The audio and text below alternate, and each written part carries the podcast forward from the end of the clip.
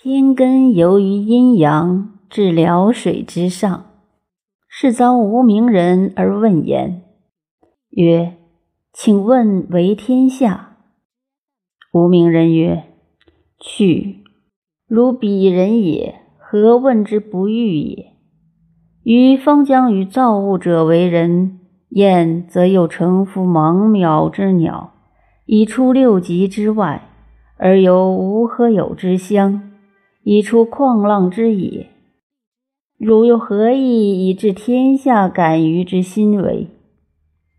又复问无名人曰：“汝游心于淡，和气于末，顺物自然而无容思焉，而天下治矣。”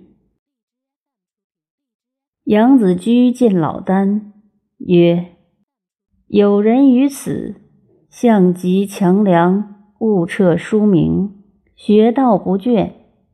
如是者，可比明王乎？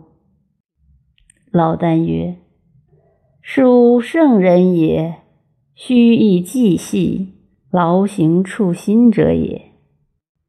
且也虎豹之文来田，原居之变，直离之狗来疾。如是者，可比明王乎？”杨子居猝然曰：“敢问明王之志？”老聃曰：“明王之志，功盖天下而祀不自己，化代万物而民服事，有莫举名，使物自喜，立乎不测而由于无有者也。”